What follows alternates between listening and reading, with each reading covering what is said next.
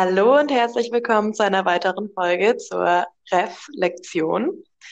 Heute ist unser Thema die didaktische Analyse, allgemein das, die Frage nach dem Warum, Didaktik, die Lehre von Lern, Lehren und Lernen. Genau. Ähm, wir haben uns damit befasst, haben uns einen Unterrichtsentwurf entwickelt und haben uns dann eigentlich gefragt, okay, warum bestimmte Bildungsinhalte vermittelt werden und wie können diese fachlich erschließt werden und inhaltlich thematisiert werden. Genau dazu haben wir uns einen Text rausgesucht. Und zwar haben wir uns auf Klafki bezogen. Und wir haben wieder drei unserer berühmten Fragen mitgebracht. Und die erste davon stelle ich jetzt gleich meinen Mitmoderierenden, Svenja Breil und Frederike Behrens. Und die wäre ähm, die didaktische Analyse nach Klapki. Was war für euch hilfreich und was war schwierig? Wie habt ihr euch mit dem Text auseinandergesetzt? Svenja, du kannst gleich mal loslegen. Okay, ähm, hallo erstmal. hallo vielleicht auch in die Runde. Ich glaube, das ist ja. äh, gut, wenn wir einfach alle mal, also Frederike, du kannst dich ja auch kurz melden, dann wollen wir Hallo, unsere... ich bin. ähm, ja, äh, die didaktische Analyse nach Klafki. Ja, ich lege erstmal äh, gleich, gleich los. Also genau, Ela, du hast es ja gerade schon irgendwie er erwähnt. Man, wir haben ja als erstes in der Sachanalyse, nee, fangen wir anders an. Ähm, im, in der Unterrichtsplanung gibt es ja dieses äh, dieses Planungsdreieck, könnte man das nennen. Ne? Da ähm, gibt es äh, Ziele, Inhalte und Methoden. Und ähm, die Sachanalyse hat quasi schon die Inhalte unserer Unterrichtsentwickl äh, unter, oder unserer Unterrichtsplanung beschrieben. Ähm, jetzt in der didaktischen Analyse folgen dann die Ziele, also genau, warum machen wir das Ganze? Und danach kommt dann die methodische Analyse. Da ist dann die Frage, ja, wie verfolgen wir denn die Ziele überhaupt? Mit welchen Methoden? Und ähm, ja, dieses Warum äh, konnte man dann oder kann man in einem äh, Schema nach Klafki gut aufdröseln. Da kann man, da gibt es dann nämlich ähm, quasi so eine Art Bedingungsanalyse, ähm, wo man dann so ein bisschen aufdröselt, warum ist der Inhalt jetzt vielleicht für die SchülerInnen-Gruppe relevant. Und da wird unterschieden dann zwischen Gegenwartsbedeutung, Zukunftsbedeutung, exemplarische Bedeutung, Zugänglichkeit, und ähm, was hatten wir dann da noch? Sachstruktur. Die Sachstruktur, genau. Genau. Ähm, aber das habt ihr ja auch ja alles schon gelesen. Also, ne, das habt ihr ja alles schon äh, euch angeguckt. Ähm, das war uns aber, also zumindest mir vorher gar nicht so klar, was denn jetzt in welche, ähm, ja, vorher war mir gar nicht so klar, was in, in welchem Teil der didaktischen Analyse, was da überhaupt alles so reinkommt.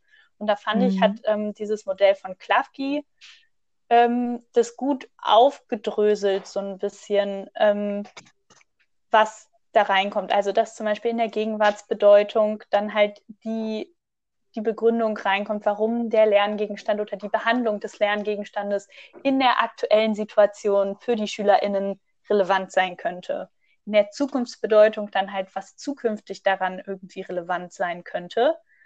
Und äh, in der exemplarischen Bedeutung dann halt, ähm, welche größeren Zusammenhänge mit dem, ähm, mit dem Lerngegenstand vermittelt werden können. Und was ich interessant fand bei dem Text von Klafki, war dann hinterher die, ähm, diese Herausstellung, dass die thematische Struktur und die Teilziele, also diese Unterrichtsstruktur, immer in äh, Wechselwirkung mit diesen Gegenwarts-, Zukunfts- und exemplarische Bedeutung stehen. Also, dass man das immer so rückkoppeln muss. Ähm, was verfolge ich überhaupt? Ne, das ist ja dann auch in diesem Dreieck das, das Was, ähm, was wir dann ja auch in der Sachanalyse schon aufgedröselt haben, zu diesem Warum mache ich das Ganze? Und äh, ja, das, da hat mir, mir der Text tatsächlich ein bisschen, bisschen geholfen, das, äh, das zu, zu analysieren und zu verstehen. Ja, was da allerdings auch angemerkt wurde in dem Text, war, dass die äh, Nachweisbarkeit von dem Ganzen, also was die ähm, SchülerInnen zum Beispiel aus der exemplarischen Bedeutung wirklich mitnehmen und diese Zusammenhänge zu verstehen, ist äh, häufig schwierig. Und an diesem Punkt habe ich mich so ein bisschen an den Text, an einen Text von ähm, Ruf zur didaktischen, oh Gott, zur dialogischen Didaktik erinnert, weil der hat auch gesagt, es gibt jetzt, ähm, selbst wenn wir das so aufdröseln, in, ne, was für die äh, SchülerInnen relevant ist, gibt es keine Garantie quasi dafür, dass das dass die Ziele auch wirklich erreicht werden durch unseren Unterricht. Ähm, dass halt keine Lerntheorie, wie jetzt zum Beispiel auch die von Klafki, ähm, halt einen Garanten äh, bedeutet, dass man die SchülerInnen von A nach B bringt. Und dass man halt Lernprozesse dann auch immer als unterrichtliche Versuchshandlungen ähm, verstehen muss. Äh, was allerdings helfen kann, und das hatte Ruf in seinem Text auch geschrieben, ähm, war, dass es einen Wechsel der Gesprächsrollen, dass man den, also dass man den SchülerInnen einen Wechsel der Gesprächsrollen zwischen ne, Sprecher, Beobachter und Zuhörer ähm, ermöglichen soll. Und äh, da habe ich dann wieder die Verbindung zu Klafki gesehen, der gesagt hat, grundlegende Zielstellungen von Unterricht sind Selbstbestimmungsfähigkeit, Mitbestimmungsfähigkeit und Solidaritätsfähigkeit. Also, ähm, dass man quasi, also ich habe dann gedacht, dass Selbstbestimmungsfähigkeit wäre dann das, was Selbstbestimmungsfähigkeit bei Klafki wäre, entspricht vielleicht auch dem Sprecher, den den Ruf angemerkt hat. Mitbestimmungsfähigkeit ist dann vielleicht der Beobachter und Solidaritätsfähigkeit ist der Zuhörer. Ähm, mhm. Und dass man halt, das klingt vielleicht sehr abstrakt irgendwie, aber ähm, ich fand das irgendwie ganz, ganz gut, dass beide so erzählt haben, man muss halt den SchülerInnen ähm, Situationen ermöglichen, wo sie in verschiedene Rollen schlüpfen können. So, das war das, was ich daraus mitgenommen habe eigentlich. Mhm. Mm, und das äh, hat sich dann da auch, finde ich, auf unsere Unterrichtsplanung ausgewirkt. Jetzt finde ich nämlich den Bogen wieder zurück. ähm, das, äh, finde ich, hat sich auf unsere Unterrichtsplanung, die wir uns dann nämlich, die wir dann vor der didaktischen Analyse an sich auch ähm, uns überlegt haben, ähm, hat damit reingespielt, weil wir uns dann ähm, verschiedene Zugänge und Methoden überlegt haben, wie äh, SchülerInnen halt zu diesem Thema einen Zugang bekommen können. Wisst ihr, was ich meine? Also. Ja, voll. das war, ja. das war jetzt, ich habe jetzt sehr weit ausgeholt. Ja, das, ja, das stimmt auch. Du hast klar, auch gut und, einen, und einen sehr großen und einen sehr großen Bogen äh, ja ge, ge, gezogen. Aber, ähm, aber ja, ich fand das irgendwie äh, ja so nett, dass dann auch durch diese verschiedenen Rollen mhm. ähm, ja, dass, dass das sich wieder auf unsere Unterrichtsplanung ähm, ja, zurückgeworfen hat und dann dadurch ja auch so diese, diese Wechselwirkung zwischen diesen äh, Zielen, die man hat und aber auch den, den ähm, Bedeutungen für die SchülerInnen irgendwie. Also ja, vielleicht habe ich mich auch gerade selber verwirrt, aber ähm, sag vielleicht, Friederike, kannst du einmal sagen, was, was, wie der Text dir geholfen hat? Ja, gerne. also ich habe mich mehr mit Rahmenbedingungen ein bisschen auseinandergesetzt bei dieser Frage. Ah. Mir so Überlegungen eher so in die Richtung gemacht. Ähm, also erstmal finde ich es Kunstdidaktik natürlich ein riesiges Thema mit vielen verschiedenen Ansätzen. Wir haben innerhalb dieses Seminares viele verschiedene Ansätze kennengelernt von ganz vielen Theoretikern, ähm, was erstmal finde ich auch wieder dieses dieses viel, dieses Erschlagende war, wo man erstmal einen Durchblick ähm, behalten muss. Ähm, wir haben uns ja auch für unsere Sachanalyse eigentlich eher auf Bettina Uhlich bezogen. Die hat uns da ja eher die Struktur vorgegeben durch das Buch, mhm. das wir da hatten, Kunstunterricht planen, Imago Praxis von ihr, was ich auch dafür richtig hilfreich fand, um das jetzt auch nochmal zu sagen, weil es sehr auch diese Vorstrukturierung hatte und dann genau aufgedröselt war, was da jetzt rein muss. Ähm, sie hat dann aber für die didaktische Analyse war das halt nicht so eindeutig. Und ich finde, da hat Klafki wieder mehr diese Struktur reingebracht. Und gerade deswegen fand ich das, fand ich den auch so hilfreich und fand das auch so wichtig, den da jetzt mit reinzubringen, weil wir das ja auch irgendwie das erste Mal jetzt gemacht haben, so richtig. Und da ist es irgendwie hilfreich, da sich Texte zur Hand zu nehmen, die halt irgendwie eine gute Vorstrukturierung einem bieten und die in so einer Unsicherheit irgendwie wieder Struktur reinbringen und wo man sich halt irgendwie langhangeln kann. Ähm, genau. Also die Unsicherheiten fand ich aber auch irgendwie so ein bisschen parallel wie bei der Sachanalyse, weil wir uns erstmal gefragt haben, okay, was gehört hier jetzt eigentlich wo rein? Du hattest das ja schon ein bisschen angedeutet, dass es halt inhaltlich auch voll viele Überschneidungen gab bei Gegenwarts- und Zukunftsbedeutungen, exemplarischer Bedeutung. Und da war halt auch wieder die mhm. Frage, okay, was gehört hier jetzt überhaupt wo rein? Und irgendwie kommt da überall dasselbe rein. Aber je mehr man sich damit auseinandergesetzt hat, desto mehr konnte man dann halt irgendwie Schwerpunkte setzen. Man musste aber auch wirklich darauf achten, dass man sich nicht wiederholt. Ähm, also vor allem bei Gegenwarts- und Zukunftsbedeutungen sind halt viele Dinge ähnlich, nur halt, dass die Zukunftsbedeutung halt auch wieder diese, diesen Blick auf, auf die Zukunft natürlich richtet und so auf lange Sicht. Und das sind halt Ähnlichkeiten, aber das ist dann ja trotzdem nochmal was anderes. Ähm, ja, das erstmal.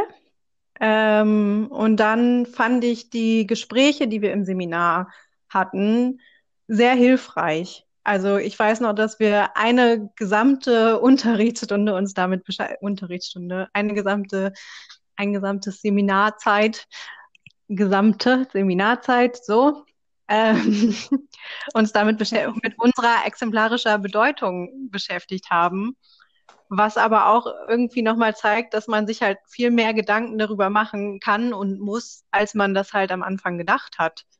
Und dass es da halt ja. sehr viel drüber zu sprechen gibt. Und man, man halt im Gespräch, aber dann ja auch noch zu neuen Gedanken kommt. Und ich fand es super hilfreich, dass wir das machen konnten im Seminar. Und ich hätte das eigentlich allen empfohlen, aber es haben ja tatsächlich nicht so viele gemacht, ihre Texte da mit reingebracht.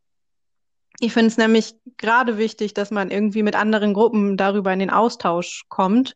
Und das ist dann halt wieder durch die Online-Lehre ein bisschen schade, dass das halt nicht so, so gut ging, wie es im Seminar vielleicht möglich gewesen wäre.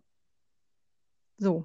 Ja, voll. Das von mir. Dazu. Wo wir dann natürlich auch äh, die Rollen gewechselt haben, muss ich jetzt mal dazu sagen. Ne? also selbst wir, dadurch, dass wir das im Seminar eingebracht haben, haben wir uns ja selber auch in diese unterschiedlichen Gesprächsrollen, also ne, wir haben die oh ja, Texte stimmt. verfasst, mhm. ja. haben aber ähm, dann da auch Zuhörer waren wir dann, als die anderen quasi darüber geredet haben und so. Und dadurch haben wir dann auch selber wieder Lernerkenntnisse gehabt. So. Ja, voll. Das ist mir jetzt gerade noch aufgefallen. Ja, da Lernen durch Lehren. ja. Sehr genau. Schön. Ja, ich, ähm, was ich jetzt am meisten auch von der didaktischen Analyse nach Klafke mitgenommen ähm, habe, ist so diese explizit, äh, explizite ähm, Planung des Lehr- und Lerngeschehens, weil ich glaube, vor allem als Beginner, ähm, Anfänger in den ganzen Unterricht, Entwürfen und Plänen ist es halt wichtig, eine Struktur zu haben und auch einen Plan zu haben, wie gehe ich vor.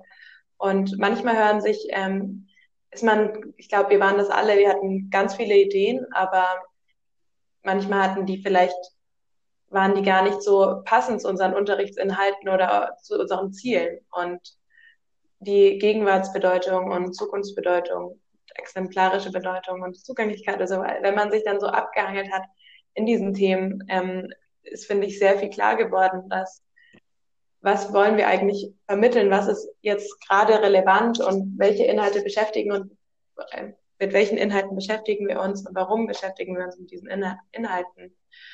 Und was ich auch super, super wichtig fand, ist halt diese, ähm, also erstmal die Bedingungsanalyse natürlich, ähm, dass wir erstmal so nach den Voraussetzungen sehen ähm, des unterrichtlichen Handelns, was, was können wir vermitteln und wie? Und dann halt diese Lern-, Lehr- und Lernprozessstruktur. Und dann, was du schon erwähnt hattest, waren ja auch die Erweisbarkeit und Überprüfbarkeit, quasi die Nachhaltigkeit, die vielleicht da ein bisschen wegfällt, ähm, dadurch, dass man sie eben nicht immer empirisch ähm, forschen kann, aber die, dass die Ziele aufgeschrieben sind und dass man quasi sieht, wo kann man ansetzen, gegenwärtig. Und zukunftsorientiert und was kann man vermitteln und warum vermittelt man das? Ich meine, behandeln, behandeln wir Emotionen einfach nur, weil wir es gerade spannend finden, aber was bringt das dann am Ende des Tages für die Schüler ähm, und Schülerinnen? Genau.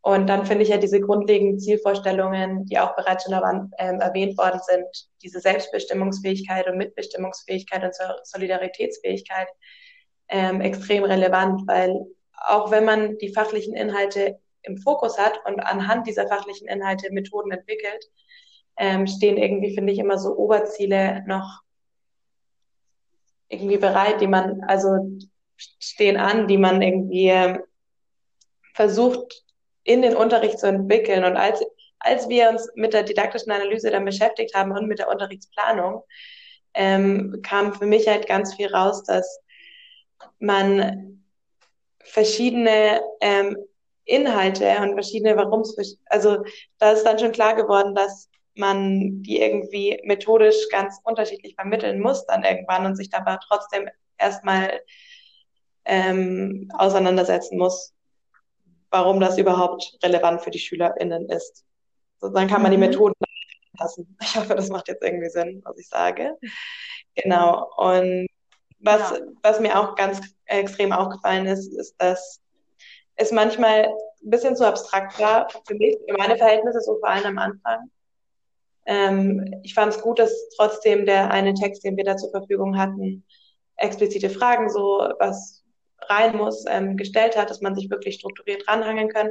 Aber manchmal kam mir die didaktische Analyse irgendwie noch zu abstrakt vor, aber es hat sich dann irgendwie bei mir eher so im Laufe der methodischen Analyse erschlossen, warum das wichtig ist. Und warum wir uns mit dem Warum auch beschäftigen müssen, quasi. Genau. Ähm, sonst ähm, habe ich auch nur noch eigentlich Sachen zu ergänzen. Also würde ich mich jetzt nur noch wiederholen, weil ihr schon sehr, sehr viel ausführlich genannt habt, auch inhaltlich. Ähm, ja, was ich vielleicht noch ergänzen kann, ist, dass ich irgendwie das auch schön fand mit diesen allgemeinen und besonderen Inhal ähm, Unterrichtsinhalten. Also, dass man auf dieses elementare, fundamentale und exemplarische. Dass es quasi allgemeine Prinzipien gibt, das Elementare, dass man, okay, wir lernen, wie setzt, ähm, wie entstehen GIFs, wie entstehen Stop-Motion-Filme. Da haben die SchülerInnen irgendwas gelernt. Aber es geht dann auch um das Fundamentale, also die Vermittlung und Grunderfahrung und einfach Einsichten, die die Schüler und Schülerinnen in diesem Prozess machen, die vielleicht auch überfachlich darüber hinausgreifen. Und die muss man dann halt eben als drittes exemplarisch vermitteln und ähm, die dadurch vertiefen mit Beispielen und ja, Methoden, die dann auch fruchtbar sind und greifen quasi. Genau. Und das, die Primat, das Primat der Didaktik, das hat irgendwie ein bisschen so zusammenfasst, dass wir dann anhand als dritten Schritt ja das Wie beschäftigen, die Unterrichtsmethoden, aber das wirklich nur geht, wenn ähm, wir uns mit bestimmten inhaltlichen Aufgaben, also diese Methoden auf die inhaltlichen Aufgaben beziehen. Dass man sich quasi von den ähm, elementaren Unterrichtsinhalten, den Prinzipien quasi ins Methodische weiterentwickelt und sieht, okay, wie können wir das dann vermitteln, dass wir dann auch wirklich das haben. Oh man, ich glaube, ich verquatsche mich gerade ein bisschen, aber ja, genau, das war so nochmal, um es zusammenzufassen, ähm, ja, ich sehe Unterrichtsplanung als super relevant an und vor allem als Einstieger, also, ein, also Einstiegslehrer, Lehrkraft sollte man sich ausreichend damit beschäftigen und ich fand das auch sehr hilfreich mit den mit den ganzen fünf ähm, Unterpunkten, an denen wir uns quasi herangehangelt haben. Ja. Mhm. Okay. Ja, ich meine, das Ganze klingt ja jetzt auch sehr abstrakt, mhm. aber das war es für uns in dem Moment ja auch erstmal. Ne? Das Abstrakte hat sich ja, wie du eben schon gesagt hast, Ela, dann erlegt, nachdem man dann ähm, sich mit dem, mit dem Wie, also mit den Methoden so ein bisschen beschäftigt hat. Ja. Deswegen finde ich das auch vollkommen in Ordnung, dass das jetzt vielleicht gerade alles erstmal sehr abstrakt klingt, was wir mhm. hier von uns geben. Ähm, ja, eventuell wird es dann nochmal deutlicher, wenn man den nächsten Teil dann liest. Ja. Ja, also ich finde, ja, ja, das trifft es eigentlich ganz gut, dass es erstmal ein bisschen abstrakt klingt, aber ähm, ja, ich weiß jetzt auch nicht.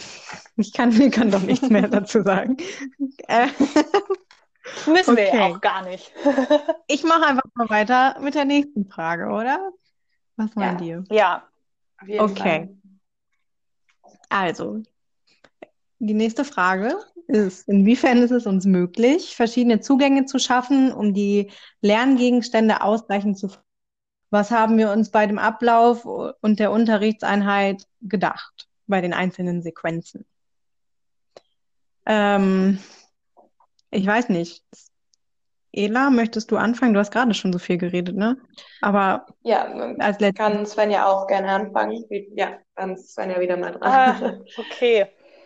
Ähm, ich weiß jetzt nicht. Ja, okay. Svenja. Ich, äh, ja, ähm, gut.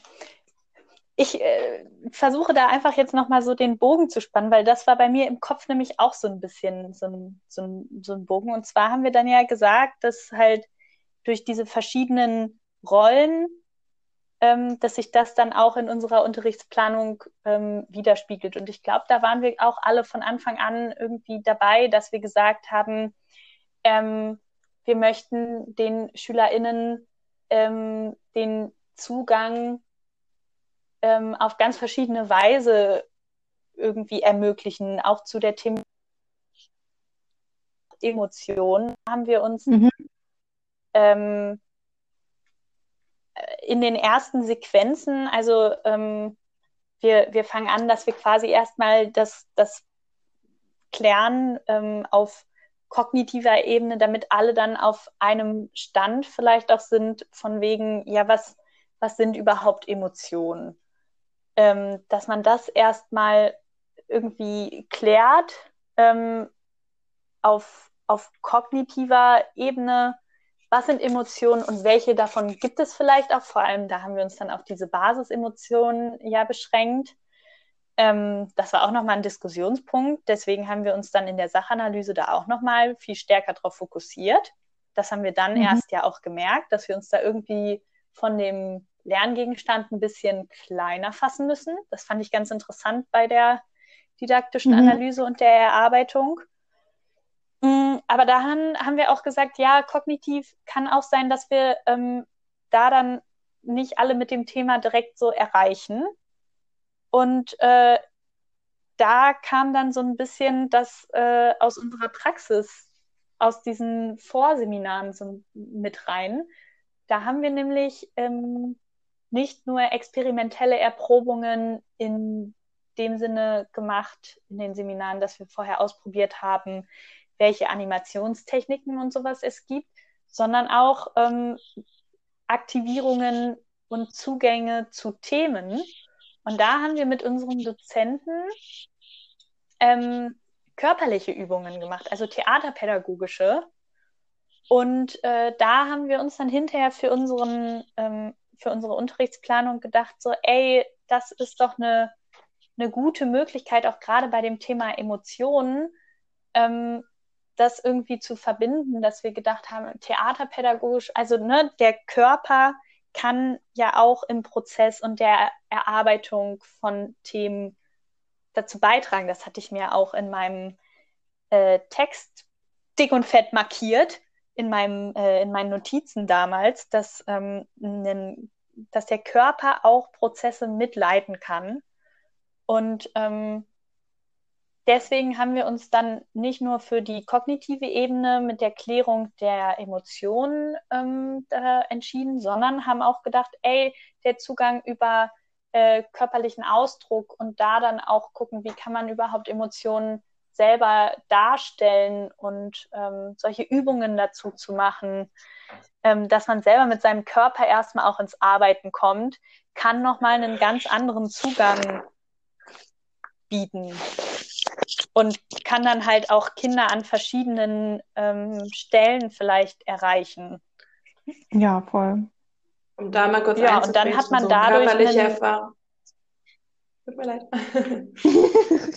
Ich wollte nur kurz den Stichpunkt Embodiment dazu nennen, ähm, zu diesen körperlichen Erfahrbarkeit machen, dieses Embodiment, wenn man quasi selbst was mit seinem ja, Körper genau. erlebt, dass es auf ganz andere Ebene ähm, quasi ähm, sich abspeichert und die Erfahrungen quasi gelernt werden auf einer anderen genau. körperlichen mhm. Ebene. Genau, also man hat so ein bisschen so eine Wechselwirkung zwischen Ausdrucksmittel beim Erproben ne, und dass man da verschiedene Ausdrucksmittel erprobt und erweitert. Und dann hat man aber auch so, dann hat man halt nicht nur konzeptuelles Wissen, sondern vielleicht auch so, genau, körperliches Wissen dazu, metakognitives und dass man das, da so eine Wechselwirkung irgendwie schafft und da dann den, den Unterricht immer so ein bisschen dahingehend ähm, variiert, dass man halt nicht immer nur irgendwie kognitiven Input hat von wie, also zu den Themen, sondern dass es da verschiedene Ebenen der Zugänge gibt. Mhm. Oder ja, oder Ela, was, was sagst du dazu?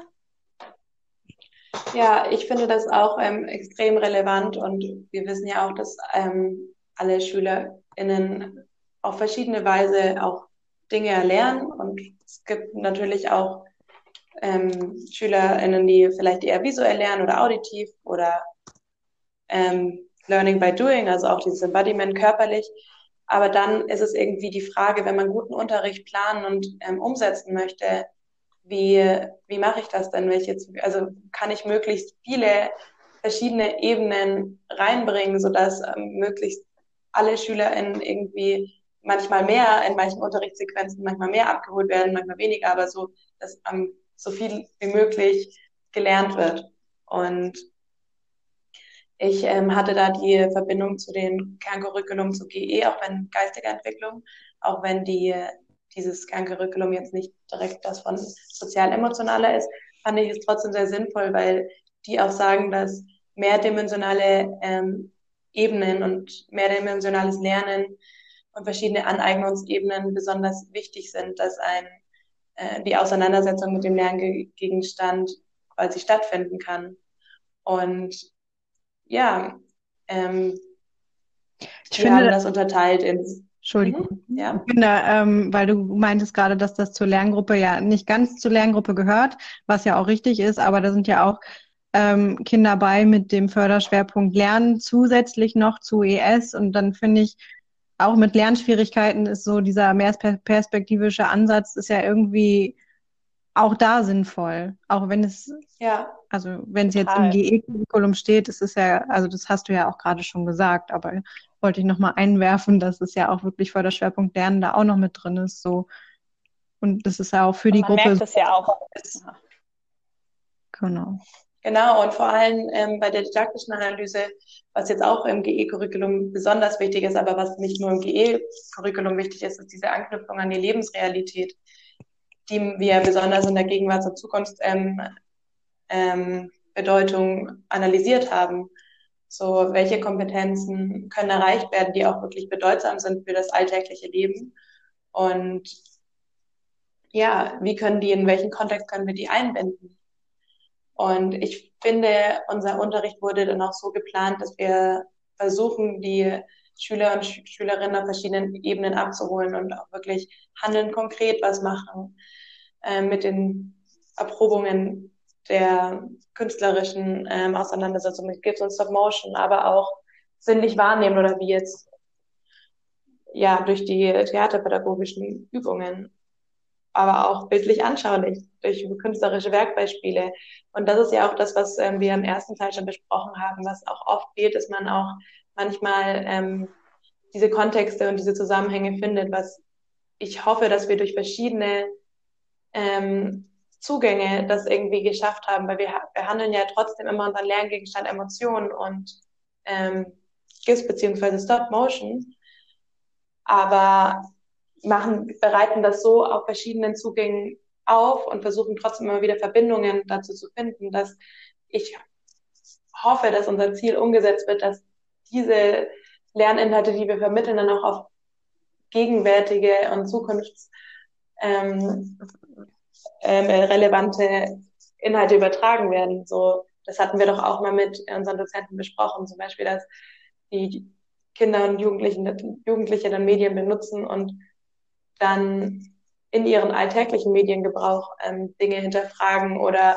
besser verstehen können, auch wenn die vielleicht gar nichts was mit Submotion oder Gift zu tun haben. Jetzt als Beispiel zu nennen. Genau. Und ja, ich finde das trotzdem voll das ähm, spannende Thema und ich finde es auch ein bisschen schwierig, ähm, weil irgendwie ist es, ist es irgendwie interessant und man kann kreativ sein, verschiedene, verschiedene Zugänge und Aneignungsebenen aufzubereiten. Aber trotzdem hat man, glaube ich, immer, egal wo, das Risiko, dass man hm, nicht, zum Beispiel werden, wenn wir jetzt eine theaterpädagogische Übung einbauen, dass vielleicht der ein oder andere ähm, damit gar nichts an, die, oder die ein oder andere gar nichts damit anfangen kann. Ähm, weil sie vielleicht gar nicht so lernen kann und dann die Schüchternheit überwiegt und es eigentlich gar kein Lernen, also das Ziel überhaupt nicht erreicht wird. Ich meine, das kann in jeder Sequenz stattfinden, das kann immer in Unterricht stattfinden. Ich glaube, dem muss man sich bewusst sein, aber dadurch, dass eben verschiedene, ähm, ja, verschiedene ähm, Methoden auch angewandt werden, dann und glaube ich trotzdem, dass wir es geschafft haben, viele Sachen, viele Zugänge zu schaffen, wenn wir jetzt wieder auf die Zugänge kommen. Ja. Damit das möglichst produktiv ist.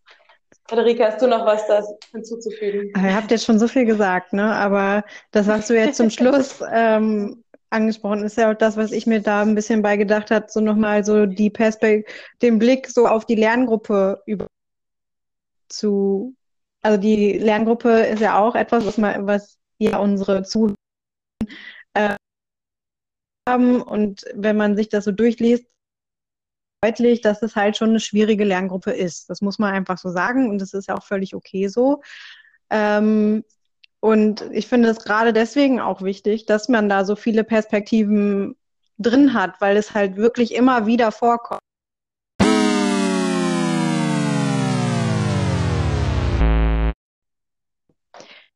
So, ja, gesagt. Ähm, leider durch technische Probleme wurde hier mein Anfangs, mein Anfang ein bisschen unterbrochen und ich muss jetzt Farben wiederfinden, aber das gehört ja auch irgendwie zum Podcast aufnehmen dazu. Ich höre sehr viele Podcasts, wo das tatsächlich auch andauernd passiert, dass dann irgendwer auf einmal weg ist und die bauen das dann auch immer mit in den Podcast ein und ich finde das auch ganz schön, um ehrlich zu sein. Gehört ja dazu. Ja, wir lassen die Zuhörer an unserer Lebensrealität teilhaben. Genau. Ähm, ja, was ich noch einwerfen wollte, war die Perspektive auf die Lerngruppe nochmal, ähm, weil die ja auch zu dem gehört, was Leserinnen und Leser, Hörenden jetzt gelesen haben. Ähm, und darin wird ja es einfach eine schwierige Lerngruppe ist, was ja auch völlig okay ist, aber dass es da halt auch wirklich immer wieder vorkommt, dass Kinder sich verweigern, einfach emotional oder kognitiv gerade nicht dazu in der Lage sind, überhaupt einem Unterrichtsgegenstand zu folgen. Und genau irgendwie wichtig, dass wir da auch mehr perspektivischen Ansatz da so mit reingebracht haben, weil das dann ja auch so schön ist, da mal aus dem Unterrichtsalltag rauszukommen, neue Dinge kennenzulernen, neue Ansätze zu erleben und dann halt auch auf anderen Ebenen halt Sachen zu lernen. Und ich merke das halt auch immer, das für die Lerngruppe ist, dann mal irgendwie was anderes haben als Arbeiten im Heft oder Frontalunterricht. Ähm, wirklich wichtig ist, da andere Sachen mit reinzubringen. Und ich fand, fand auch gerade das, was du gesagt hast, Ela, das Abholen da in, von den jeweiligen Standpunkten irgendwie, also dass jedes irgendwie die Möglichkeit hat, da abgeholt zu werden, wo es gerade ist. So. Und das ist in unserem Unterricht irgendwie möglich. Und dann ist es auch okay, wenn das Kind sich vielleicht beim Theater mal verweigert, weil es ja trotzdem die Möglichkeit hat zu lernen und etwas über Emotionen zu lernen und etwas über Animationsfilme zu lernen, auch wenn es gerade in dieser einen Unterrichts, in Unterrichtssequenz dann mal nicht mitmacht oder wenn es dazu nicht in der Lage ist. So. Und sie lernen aber ja trotzdem. Genau, und, und auch nachhaltig. Genau. Nachhaltig, das stimmt. Und gleichzeitig finde ich auch nochmal wichtig, dass die Kinder sich nicht die ganze Zeit mit ihren eigenen Emotionen beschäftigen müssen. Darüber haben wir aber meines Erachtens schon gesprochen. Ich bin mir da jetzt nicht mehr sicher, aber ich wiederhole es jetzt einfach noch einmal ganz kurz, dass die halt sich mit Emotionen aus der Außenperspektive irgendwie auch beschäftigen. Und zwar nicht die ganze Zeit, aber schon auch viel. Und ich glaube, dass das gut ist, wenn es dann nicht immer um die eigenen Emotionen geht. Um die geht es nämlich eigentlich immer schon den ganzen Tag. Und das ist manchmal auch schwierig, aber ist natürlich auch wichtig, sich damit auseinanderzusetzen. Ja, schön so. gesagt. Aber ja, genau, es ist wie vorhin auch, das ist das, was ich vorhin meinte, dieses, alles, was man eigentlich macht, sind ja pädagogische Versuchshandlungen. Das heißt, man kann ja eh nie einen Garanten dafür geben, ob man die Kinder letzten Endes mit der einen oder der anderen Sache abholt. Ja. Aber das Einzige, was man halt machen kann, ist, diese verschiedenen Zugänge überhaupt erst zu ermöglichen. Ja. Und ähm, dann auch, genau, hinterher dann ähm, vielleicht auch durch die, durch bestimmte Methoden auch versuchen zu überprüfen, ob es geklappt hat oder nicht. Aber das ist ein Thema, worauf wir später nochmal eingehen werden. ja. In der Unterrichtsplanung auch. Ähm, ja, ich würde sagen, wir machen weiter. Damit haben, der, ja, ja, damit haben wir die, die andere Frage schon auch fast abgehakt. Ja. Ähm, daran anknüpfend, ähm, aber trotzdem die Frage von mir äh, war, wäre dann, welche Entwicklung während der Beschäftigung mit der didaktischen Analyse habt ihr dann ausmachen können für unsere Unterrichtssequenz, also für den geplanten Unterricht? Habt ihr da überhaupt irgendwelche Entwicklungen festmachen können? Also was war quasi unser Lernprozess während der Erarbeitung der didaktischen Analyse? Und ich glaube, da kann Ela jetzt erstmal was zu sagen. Mhm. Vielleicht. Sehr gerne. Ähm, ja, also ich muss sagen, dass für mich was alles so ein bisschen am Anfang ein bisschen viel war, aber das dann alles wieder Sinn ergeben hat und dass ich diese Kopplung dann ganz interessant fand. Also irgendwie wenn man jetzt nur jetzt als Beispiel die Unterrichtsfrequenz 4 nimmt, wie bringe ich Bilder in Bewegung, da lernen die Kinder ja und Jugendlichen ja eine Menge an, ähm, ja, an technischen Sachen und inhaltlichen Sachen, aber es geht auch ganz viel zum Beispiel um diese Selbst- und Mitbestimmungsfähigkeit und Solidaritätsfähigkeit, die wir auch vorher schon angesprochen haben. Dann geht es auch um ja, kooperatives Lernen, sich gegenseitig unterstützen, ästhetische Prozesse ähm, in Gang zu setzen und den Wissensaustausch und Medienkompetenz zu erlernen. Und da geht es um ganz viele Sachen, die auch so gekoppelt werden können. Und genau, irgendwie war das auch und dann zusätzlich, tut mir leid, ich will jetzt nicht zurück, aber geht ja auch über überflachliche Ziele und ich glaube, das war das, was mir die didaktische Analyse so ge gezeigt hat. Jetzt hört sich das alles ein bisschen konfus an, aber dass man ganz viele Sachen in den verschiedenen Bereichen sehen kann und die verschiedenen, ja, ich bin gerade ein bisschen raus, ähm, dass man die quasi ähm, irgendwie miteinander verknüpfen kann und Parallelen ziehen kann, damit man diese Ziele erreicht. Also dass mhm. Man dieses Warum quasi stellt, diese Fragen, aber dass ja, dass man sieht, okay, da ist irgendwie mehr dahinter als nur als nur das Elementare. Und es gibt ganz viele verschiedene Dinge, die erreicht werden müssen, die, die vielleicht in manchen Sequenzen ähm, auch eine große Relevanz haben, vielleicht auch wenn sie auf den ersten Blick nicht so erscheinen, die wir irgendwie so zusammenbringen müssen. Und das war auch irgendwie das, was mir persönlich das geholfen hat mit der didaktischen Analyse ähm, und die mir dann weitergeholfen haben für die Unterrichtssequenzen, dass man ja einfach auch mehrdimensional betrachten kann und mhm. sich mit, mit Sachen mehr auseinandersetzen kann und quasi versuchen kann, diese ganzen Inhalte auf, ja, so überlappen, zu verknüpfen, Parallelen zu ziehen, damit ähm, die Schülerinnen und Schüler auch lernen können, aber auch voneinander lernen können und sich auf verschiedenen Ebenen damit auseinandersetzen können, damit auch irgendwie ihre persönliche Selbstvert ihr Selbstvertrauen, ihre Identifikation und ihr eigener Lernprozess irgendwie angekurbelt wird und ihre kommunikativen Kompetenzen. Genau. Ähm, Friederike, löse mich ab. ja, ich mach, ich mach mal weiter. Ähm, ja, gut. Welche, was war so mein eigener Lernprozess bei der didaktischen Analyse? Das ist ja eigentlich so ein bisschen die Frage. Mhm. Ich finde, je mehr man sich damit auseinandergesetzt hat, desto mehr wurde mir auch selber, also hat, es für mich auch selber ergeben, was überhaupt jetzt Sinn und Zweck unserer äh, Unterrichtseinheit ist und welche Ziele wir damit eigentlich verfolgen. Ich finde, das war erstmal so ein grober Plan und das klang alles super toll. Und je mehr man sich mit dieser didaktischen Analyse beschäftigt hat, desto mehr hat das auch alles irgendwie Sinn ergeben. Und das finde ich eigentlich ganz schön. Und das ist halt auch voll wichtig, sich damit auseinanderzusetzen, um hinter so einer Unterrichtseinheit stehen zu können. Ähm, ja, und das fand ich irgendwie eine ganz schöne Erkenntnis.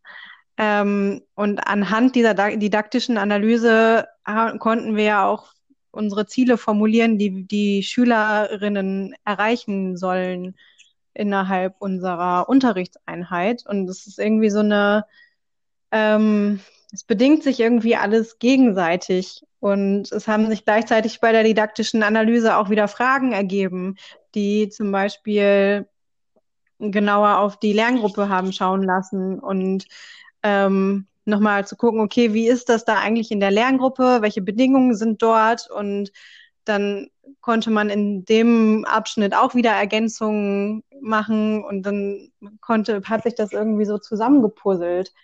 Ähm, auch so diese Beschreibung der Lerngruppe, die ist ja auch mit der Zeit gewachsen, weil man dann immer wieder nochmal geguckt hat, okay, wie ist das da eigentlich? Was ist eigentlich wichtig und was ist auch für die Leserinnen wichtig? äh, welche Infos brauchen die jetzt überhaupt, damit die verstehen, warum wir was jetzt machen. Und ähm, ja, und ich finde halt auch der Blick auf die Lerngruppe ist für Didakti die didaktische Analyse super wichtig. Ähm, Und auch Klafki hat ja so ein, also wir hatten so eine, in dem Text ist unten ja nochmal dieses Perspektivenschema aufgezeichnet. Ähm, darüber hatten wir im Seminar auch nochmal gesprochen und wo halt auch nochmal deutlich wird, wie sehr sich diese einzelnen Unterpunkte in der didaktischen Analyse eigentlich gegenseitig bedingen. Das war ungefähr bei allen Punkten war ein Pfeil in beide Richtungen. Und genauso fand ich, war das auch im Schreibprozess, dass man irgendwie immer mal wieder in alle Richtungen gucken musste. Und auch eigentlich musste man auch zwischenzeitlich immer mal wieder in die Sachanalyse gucken und da noch Ergänzungen machen und da noch Ergänzungen machen und sowieso, aber auch jetzt im Kern bei der didaktischen Analyse fand ich, wurde das im Prozess sehr deutlich. Und ja, das fand ich eigentlich ganz spannend, wie sehr das so alles ineinander verzahnt ist. Ja, total. Das ähm, sehe ich genauso. Also ähm, vor allem, weil es dann, fand ich, am Anfang bei uns halt auch so war, dass wir ähm, bei der didaktischen Analyse halt viel ähm, eher bei der Frage nach, warum auf so äh, Soft Skills eingegangen sind, ne, auf diese äh, überfachlichen Ziele, die Ela eben schon erwähnt hatte, ähm, dass wir gesagt haben, ja, also ähm, wir machen zum Beispiel viele oder wir möchten gerne viele Gruppenarbeiten halt auch machen wegen der ähm, ähm Gruppenarbeit an sich zum Beispiel oder äh, die theaterpädagogischen Spiele, damit ähm, die, die Kinder ihre Körper auch wahrnehmen zum Beispiel und sowas. Und äh, im Laufe der Erarbeitung und Auseinandersetzung mit der didaktischen Analyse und dann für, hauptsächlich auch mit diesen Unterrichtszielen kam dann halt dieser kunstimmanente Blick, fand ich, mit rein. Mhm. Also, dass wir wirklich dann auch erklären konnten, ja, warum machen wir das denn jetzt aber auch im Fach Kunst vor allem? Was, ja. äh, was bringt denn die Behandlung, also dieses Lerngegenstandes überhaupt ähm, auch hinsichtlich von ähm, den Zielen des Kunstunterrichts und nicht nur von irgendwelchen Soft Skills. Und da hat sich dann nämlich auch herauskristallisiert, dass dann die ähm, exemplarische Bedeutung, wo wir dann mehr auch auf dieses analog-digitale eingegangen sind, ein bisschen unterscheidet von der Gegenwarts- und Zukunftsbedeutung zum Beispiel. Ähm, das fand ich dann ganz interessant dass äh, es dahingehend auch so eine ähm, Entwicklung gab von diesen, ja, wie gesagt, Soft Skills mehr auf künstlerische Aspekte, bildliche Darstellung auch von Emotionen, ähm, aber auch so dieses, dieses Bilder beschreiben und bewerten zum Beispiel auch oder ähm, dass man wirklich in diesen äh, Kunstprozess reinkommt von Produktion, Rezeption, Reflexion und Präsentation. Mhm. Und da haben wir dann irgendwann nochmal ein bisschen anders äh, angefangen zu argumentieren und das dann auch ähm, hat sich dann halt auf unsere Unterrichtsziele ein bisschen ähm, zurückgekoppelt und dann dadurch hinterher dann natürlich auch auf unsere methodischen Ideen. Also die standen nämlich ja am Anfang auch gar nicht so, so fest. Wir haben ja vorhin auch erzählt, wir haben erstmal nur eine grobe Struktur gehabt, ähm, so eine grobe Idee, was wollen wir überhaupt machen. Und dann ging es an die didaktische Analyse und dann wurde das Ganze irgendwie immer ein bisschen klarer, bis es dann jetzt auch hinterher zur methodischen Analyse kam, dann oder dann kommt. Das ist ja dann jetzt das nächste, was ihr lesen werdet. Da haben sich dann halt ganz, ganz neue Fragen für uns aufgemacht, dass dann gefragt wird, ja, wie können wir das Ganze denn jetzt ähm, überhaupt dann realisieren? Also jetzt haben wir, ne, was haben wir geklärt? Warum hat sich äh, zum Teil geklärt? Aber wie kann man das Ganze dann jetzt wirklich umsetzen? Und mhm. da musste man dann wieder so ein bisschen rückkoppeln. Ja, ganz Interessant. Genau, da kommt man dann wieder zu diesem Privat der Didaktik. Ein Nachdenken über Probleme des Einsatzes von Unterrichtsmethoden hat nur dann Sinn, wenn es auf bestimmte inhaltliche Aufgaben bezogen ist. ja. Genau, deswegen war die didaktische Analyse auch wichtig, um dann, wie du schon bereits erwähnt hast, methodisch fortzufahren. Und das zu konkretisieren und ja, auszutüfteln, wie, wie am besten. Ja. Und auf das Wie, Leute, kommen wir nächste Folge zu sprechen, wenn Frederike und Sven mhm. nichts mehr hinzuzufügen haben. Ich glaube, ich habe keine nee. Ergänzung mehr. Ich bin glücklich. Ich, ich glaube auch. Also es war jetzt, wie gesagt, eine sehr abstrakte Folge dieses Mal. Sehr theorielastig vor allem auch, finde ich. Genau. Aber genau. war ja aber auch, passt aber auch trotzdem ja auch zur didaktischen Analyse, finde ich. Finde ich auch. Und ja. es war eine Reflexion von der ja. ja. Analyse. Ähm, falls ihr es bis zum Ende durchgehalten habt, freut es uns. Und wir sehen uns zum anderen Teil. Gut. Bis dann. Genau. Bis dann. Bis dann. Leute, lest euch jetzt bitte dann äh, den Teil zur methodischen Analyse durch. Da kommt jetzt hoffentlich, wird das Ganze ein bisschen klarer. Ja, auf jeden Fall. praktisch orientierter. Bis zum Alles nächsten klar. Mal. Tschüssi. Macht's gut. Tschüss.